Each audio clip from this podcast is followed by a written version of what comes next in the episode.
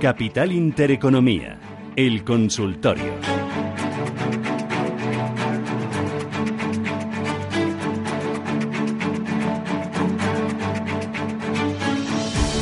Bueno, nuestro número de teléfono se lo tienen que saber ya de memoria. Es el 915331851. Yo sé que los lunes cuesta, que los lunes eh, estamos todos más ralentizados hasta que cogemos el ritmo, que además hoy hace, hace más fresquito, se nota. Pero anímese, hombre, 915331851. A través del WhatsApp también se pueden poner en contacto con nosotros. El número es el 609-224-716, 609-224-716 y un correo electrónico también, consultoriocapital arroba intereconomía.com. Bueno, y que se animan. Enriqueta, ¿qué tal? Buenos días. Hola, buenos días, saludos y felicidades por el programa vuestro. Gracias a usted. Yo soy nueva con ustedes. Ah. Mira, mira, quería que a ver si me podéis analizar eh, técnicas reunidas.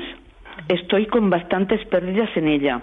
A ver cómo lo ve y que me, que me puede aconsejar si ve buenas perspectivas, aunque sea, eh, si no de inmediato dentro de poco. Comercial Financiera Alba. Muy bien y colonial.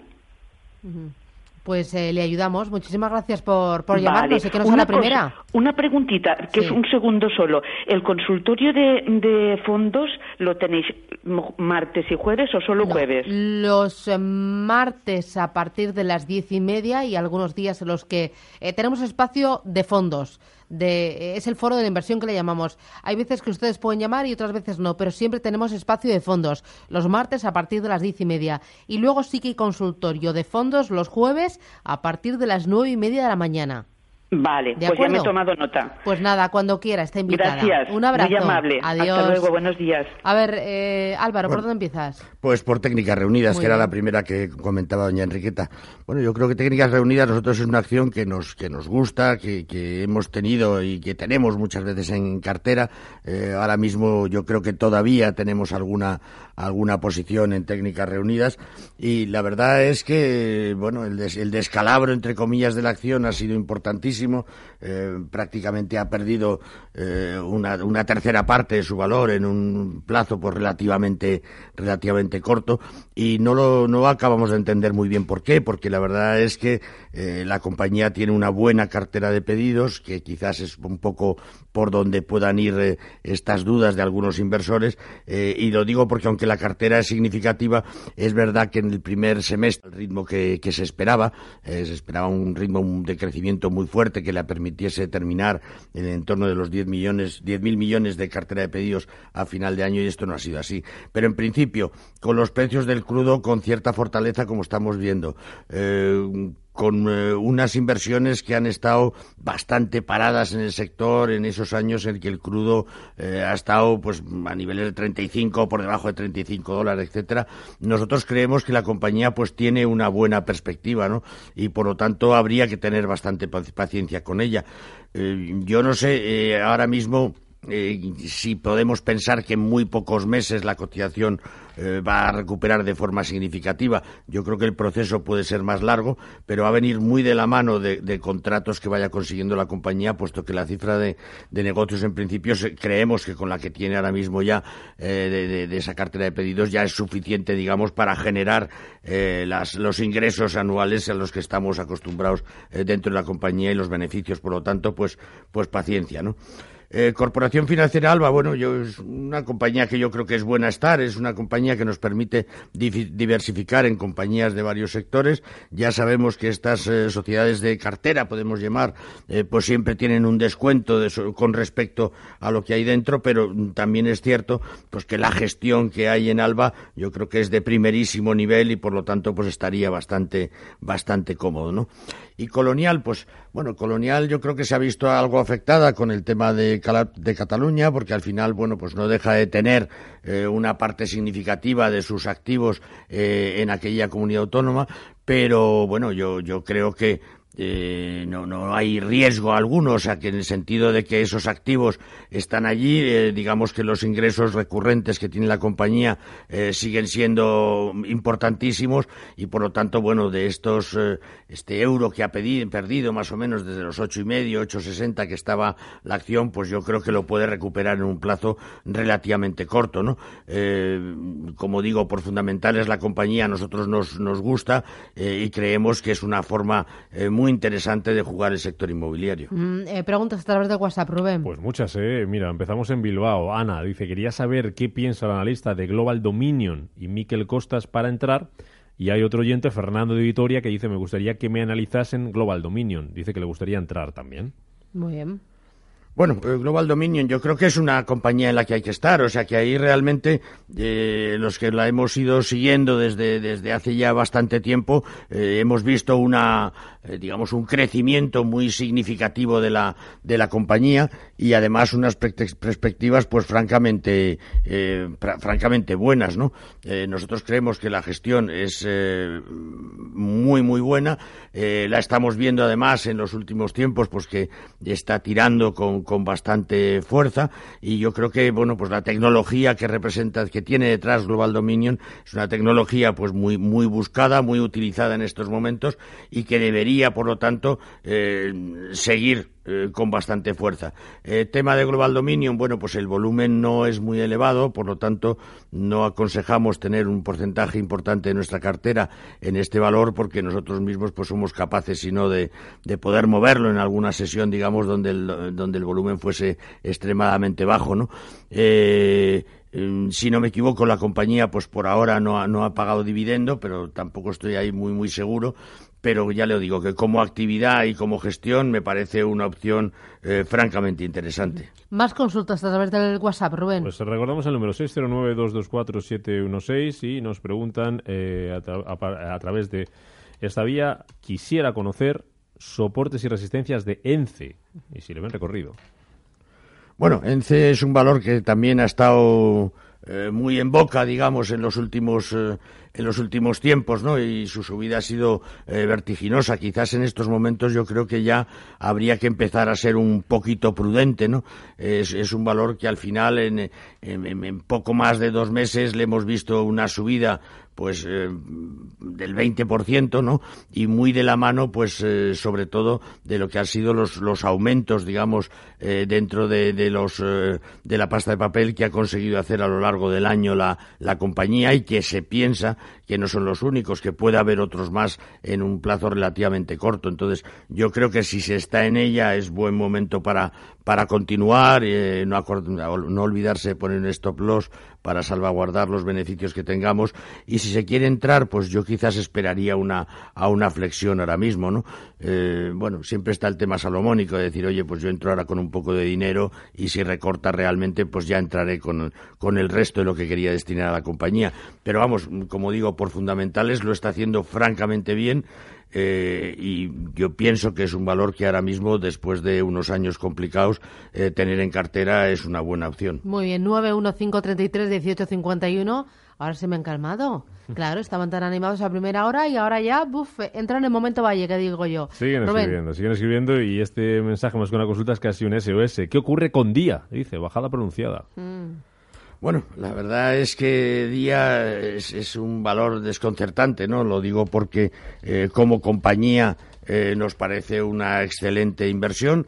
Eh, por otro lado, tenemos que mm, todos esos problemas que tenía con muchos de los franquiciados, pues se han ido eh, digamos que calmando a lo largo de los últimos de los últimos tiempos eh, y luego las ventas que hemos visto sobre todo estamos viendo en sobre todo en Latinoamérica pues eh, yo creo que hacen esperar muy buenos muy buenos resultados de cara de cara a futuro no es verdad que en superficies comparables en España pues ha habido una, una pequeña flexión en lo que si eran las, las los, los niveles de crecimiento que llevaba la compañía pero vamos yo creo que llegaba a este a esta fuerte corrección que hemos visto en el valor, eh, yo pienso que es buen momento para entrar en ella. Además, no hay que olvidar eh, que hay un socio de referente, que, referencia, eh, que fue en su día el que permitió que ese máximo de cortos que habíamos visto en día, pues se redujese de forma significativa, aunque todavía está en doble dígito el porcentaje de cortos que tiene la acción pero yo creo que no es mal momento para entrar eh, a estos niveles de, de 4.40, 4.45. Yo creo que es un buen momento para tomar posiciones con la idea del medio y largo plazo. ¿no? Eh, ¿Otra consulta? Pues seguimos ahí. Vamos a recordar el teléfono también, ¿eh? 91 533 1851. 91 533 1851. Mientras tanto, en el WhatsApp 609 224 716 nos pregunta Raúl por Ecentis, por la ampliación de capital y también por Pescanova. Bueno, eh, Ecentis, eh, yo creo que Ecentis lo que hemos visto es el resurgir de una de una compañía, ¿no? Eh, básicamente por la contratación que está teniendo en lo que es en lo que es América Latina, ¿no? Y ahí las cosas le están yendo francamente bien, ¿no? la operación de, de incremento de incremento de capital, bueno, yo creo que ahí eh, le está costando, ¿no? O sea, hemos visto que en los últimos tiempos pues ha habido una, una caída significativa de, de, la cotización desde esos 0,75 más o menos en los que estaba estos 0,58, eh, 0,60 que, que se mueve ahora mismo. Eh, yo creo que no va a haber problema, que una gran parte de esa ampliación eh, debería cubrirse y debería permitir, por lo tanto, pues reducir endeudamiento, que es lo, más importante de lo que se busca dentro de la compañía, y por otro lado, pues tener, digamos, los fondos necesarios para acometer nuevas, nuevos proyectos a lo largo del mundo. You know. Eh, bueno, yo Centis eh, eh, yo creo que es un valor, digamos, para gente que tiene posibilidades de seguirla muy, muy de cerca. no llevaría demasiado volumen a la compañía, pero mm, lo cierto es que yo creo que la expansión que tiene Centis prevista para lo que es América Latina, pues va a hacer de ella una compañía, yo creo que bastante, bastante importante y por lo tanto que nos va a dar bastantes buenas, buenas alegrías, ¿no? Y lo que es Pescanova, bueno, Pescanova, eh, digamos que sigue siendo una incógnita, ¿no? Eh, ¿Dónde estamos? ¿A dónde vamos? Yo la verdad es que eh, es un valor que seguí en su momento, pero ahora mismo ya, ya, no, ya no lo sigo y poco puedo decir de ella, salvo que es un valor pues que sigue mostrando, si no me equivoco, pues, pues bastante, bastante volatilidad y que está en una situación pues bastante estable, digamos, desde, desde que hubo la, la fuerte eh, la fuerte corrección eh, a principios de año, ¿no? Por lo tanto, bueno, pues yo ahí la verdad es que sería muy prudente. Yo creo que todavía queda mucho, mucho por hacer en la compañía y creo que sería mejor verlo desde fuera. Muy bien. Eh, vamos a hacer paradita. bueno, quedan cinco minutos, cuatro minutos para alcanzar las diez de la mañana. Esto es Radio Intereconomía. Antes de ir con la parada, esta semana empiezan a publicar resultados los grandes bancos, entre ellos CaixaBank, Sabadell. ¿Es especialmente prudente con ellos dos? Bueno, yo creo que en principio los resultados que vamos a conocer eh, hasta 30 de septiembre pues no van a, eh, yo creo que van a ser positivos, ¿no? Y que no van a producirnos ningún tipo de, de, de, preocupación, ¿no? Eh, otra cosa es que a lo mejor luego, pues, las cosas no sean tan sencillas en algunas de las entidades cuando se publique el cuarto trimestre, ¿no? vamos a ver cómo se desarrollan las cosas. Pero en principio hemos seguido teniendo una actividad económica muy fuerte en España y eso para los bancos, para todos ellos, pero algunos en particular mucho más locales, es muy positivo de cara a la cuenta de resultados. Y los que son más internacionales, pues yo creo que también sus zonas geográficas de referencia lo han hecho bien, en unos casos como Santander, pues Brasil, en otros casos pues México lo ha hecho mucho mejor de lo que se esperaba eh, para BBVA. Bueno, yo creo que sí, que el sector financiero no nos queda más remedio que estar en él y que vamos a ver buenos resultados. Muy bien, vamos a hacer una pequeña paradita aquí en Capital Intereconomía y volvemos. Más consultorio, Bolsa Española 915 33 18 51 hasta las 10 y cuarto de la mañana. Luego tendremos desayunos capital y ojo porque vamos a tener una nueva lección de bolsa para aprender a invertir bien con Javier Molina, nuestra lección de historia y muchos más contenidos. Hoy lunes, Digital Business en Radio Intereconomía. Nos van a acompañar Julio Faura, presidente de Alastia, también Daniel Díez, responsable de blockchain de UST y ojo porque también les va a acompañar acompañar nuestro colaborador Luis Pérez Ureña. Como ven, vamos cargaditos, no paramos. Capital Intereconomía, el consultorio.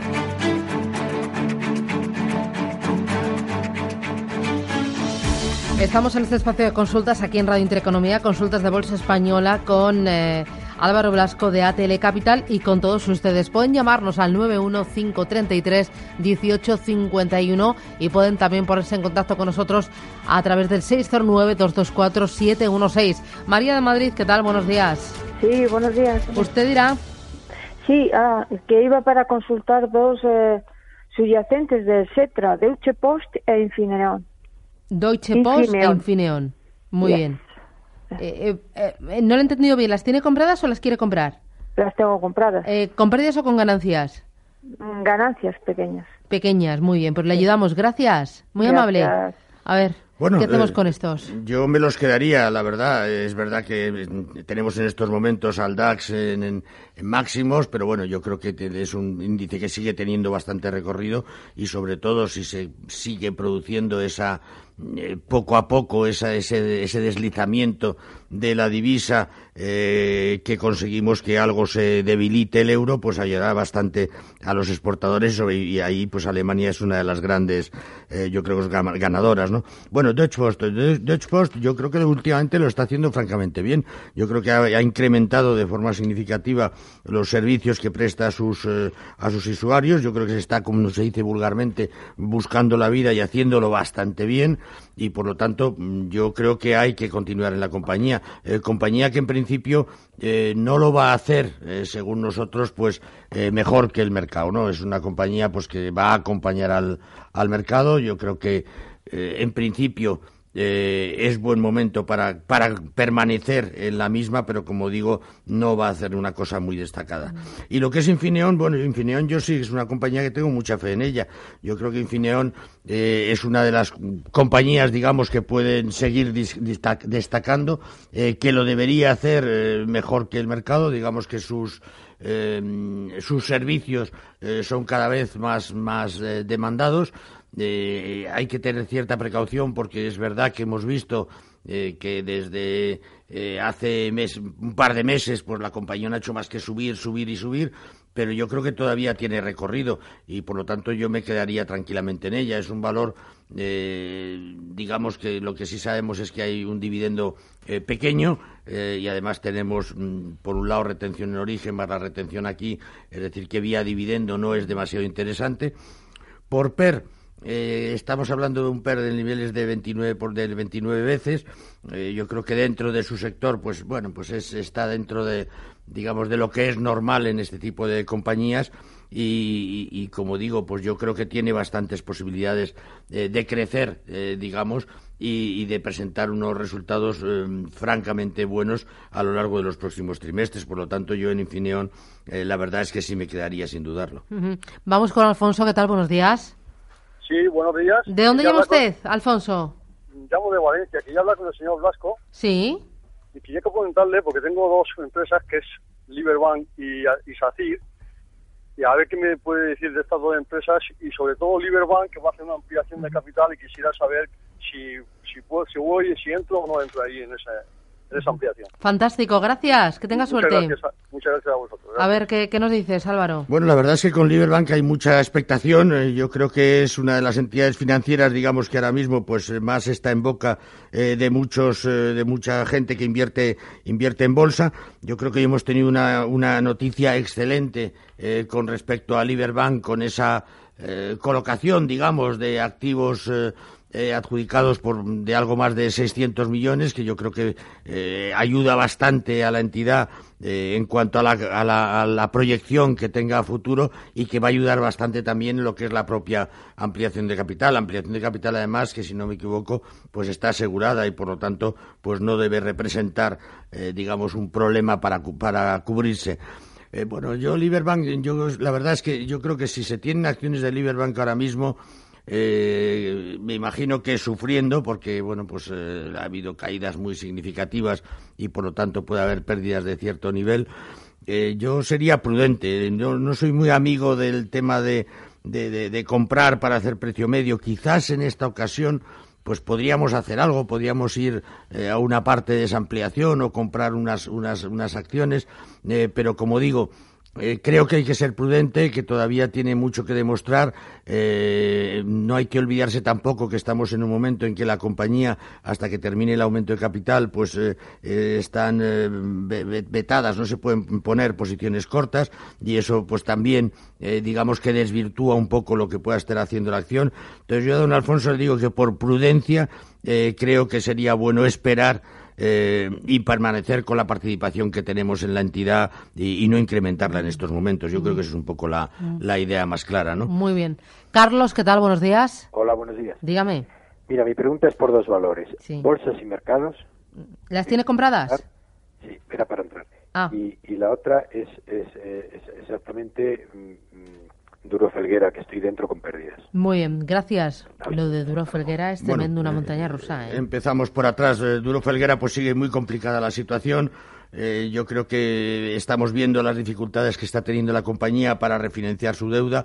Es cierto que hemos visto, hemos conseguido, y yo, la verdad es que tiene muchísimo mérito, ha conseguido contratos muy importantes desde principio de años, a pesar de una situación compleja como tiene la compañía, y la verdad es que yo, yo no sabría decir, porque claro, es que la mayoría de la gente con la que hablo, pues se enfrenta a pérdidas del 90, 95%, con lo cual eh, es difícil recuperar pérdidas de ese, de ese calibre.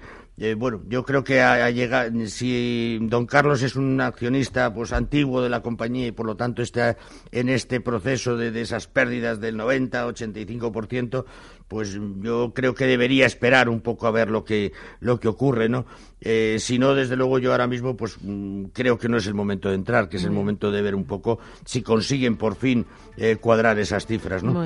Y BME, bueno, pues BME si se busca dividendos siempre es una buena opción. Fantástico. Una última consulta rápida a través de WhatsApp. Opinión sobre Mafre, nos preguntan oyentes. Uy, Mafre. Bueno, Mafre, eh, Mafre yo creo que es una gran entidad, las cosas le están yendo bien en, en Brasil, un poco castigada quizás ahora por, por esa cartera de deuda tan fuerte que tiene y donde hemos visto que no ha sufrido la deuda española, pero sobre todo por las compras que está haciendo BCE eh, a nivel europeo, por supuesto, y, quizás la hayan sostenido, pero bueno, hay gente que tiene un poco de duda ahora mismo con lo que es BME. Fantástico. Álvaro Blasco a Telecapital, un placer tenerte aquí. Gracias, que tengas una feliz semana. Cuídate. Igualmente, muchas gracias.